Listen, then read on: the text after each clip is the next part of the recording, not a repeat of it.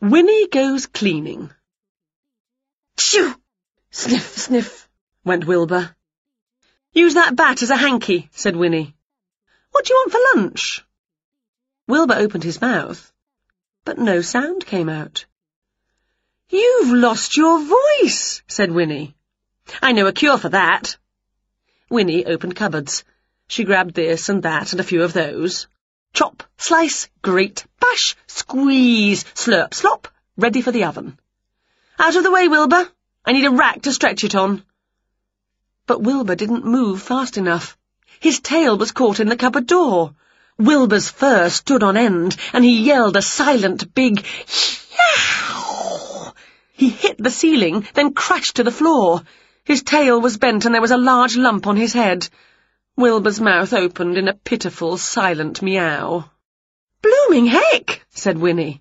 She wiped sticky hands down her front and went to fetch her first aid box. Nice fresh leeches, she said, but Wilbur shook his head hard. Just crushed earwigs for the headache and a bandage then, said Winnie. Winnie found something to use as a splint. She wound sticky plaster round Wilbur's tail to hold the splint in place. There, she said. I'm good at this, aren't I? I should have been a doctor instead of a witch. Later, down in the village, Winnie noticed something outside the school. Cleaning operative urgently required for village school. Oh, look, Wilbur, said Winnie. It says... Winnie ran a finger slowly along the word beginning with O. O R. It says operations, doesn't it? Oh, Wilbur, they want somebody to do operations.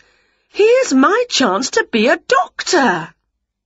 Wilbur put out a paw to try and grab hold of Winnie's cardigan, but Winnie was already at the door, pushing a button and talking to the wall. You again, said Mrs. Palmer, the school secretary, when she opened the door. I remember you from when you cooked our school dinner. Out. But I've come for the job, said Winnie. Mrs. Palmer sagged. Well, she sighed, I am desperate. Where does it hurt? asked Winnie. Don't touch me, said Mrs. Palmer. Just follow me. Mrs. Palmer gave Winnie a pinny to wear. Here's your equipment, she said, opening a cupboard. Really? said Winnie. I can understand the bucket, but when does a doctor need spray polish? Doctor? boomed Mrs. Palmer. The job is for a cleaner. You want to waste my skills on dusting? said Winnie. Oh, please do it, Winnie, said Mrs. Palmer, suddenly wilting. It's parents' evening tonight. If the school isn't clean, they'll all take their children away and the school will close and I'll be out of a job and I'll have no money and I'll have to live in a cardboard box and I'll starve so thin I'll slip down the drain grating and then the sewer rats will get me and they'll nibble me and I don't like being nibbled and I don't like being nibbled myself, Mrs. Palmer, said Winnie. I'll do it. Marvellous, said Mrs. Palmer. Everywhere must be cleaned by the end of school time. Easy peasy lemon squeezy, said Winnie. I don't think much of this kind of broom, said Winnie. Where's my proper broom, Wilbur? Winnie's broom swept double quick. It brushed floors and walls and ceilings. It even tried to brush teachers' hair. Sorry about that, said Winnie. At last, everywhere was clean except for the hall. Come on, Wilbur, said Winnie, and she barged into the hall with her mop and bucket and dusters and vacuum cleaner and sprays. The hall was full of children sitting on the floor. They turned and smiled at Winnie. Winnie smiled back. Hello, little ordinaries, said Winnie. But the head teacher was standing in front of the children, and he didn't smile. He pointed at Winnie. Out, he said. But Mrs. Palmer said, began Winnie. Out, said the head teacher again. So Winnie and Wilbur shuffled out of the hall. Now how are we going to get the cleaning done in time? Asked Winnie. Wilbur shrugged. I know, said Winnie. I'll do a spell to make myself invisible. Then I can clean and they won't see me. Where's my wand? They looked into the bucket of dirty water, in Winnie's pockets, under Winnie's hat. I've lost my wand. I've lost my magic, wailed Winnie. Then she had a thought. Oh, Oh, I've remembered something from when I was little, Wilbur, she said. I don't need magic to be invisible. I just need to cover my eyes with my hands. Come on, we'll go through the back door to the hall so that the head teacher doesn't see the door opening. Hey, do you think they have arm and leg teachers as well as a head one, Wilbur?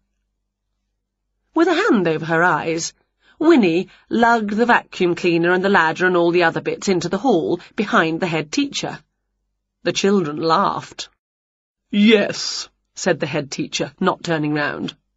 Yes, my story was rather amusing, wasn't it? Let me tell you another about the time I... On he went with his boring story, while the children laughed more and more. They cried, they held their tummies. There was even a puddle on the floor because they were laughing so much. On went the head teacher. But what the children were really laughing at was Winnie. With a hand over her eyes, Winnie couldn't see anything. She tried to spray and polish the curtain, thinking it was a window. I'll have a go at those cobwebs next, Wilbur, whispered Winnie. She put the ladder up against the curtain and began to climb, still with one hand over her eyes. It was only Wilbur holding with all his catty might who stopped the ladder from crashing to the ground. Then Winnie bent over and she showed her witchy bloomers.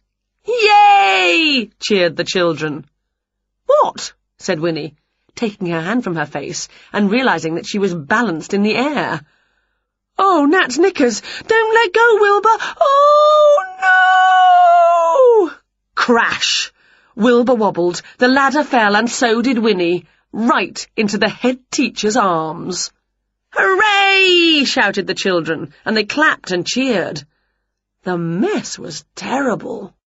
Oh, where, where, where is my wand? wailed Winnie. And suddenly she remembered. Your tail, Wilbur! Winnie grabbed the end of the sticky plaster on Wilbur's tail and she pulled.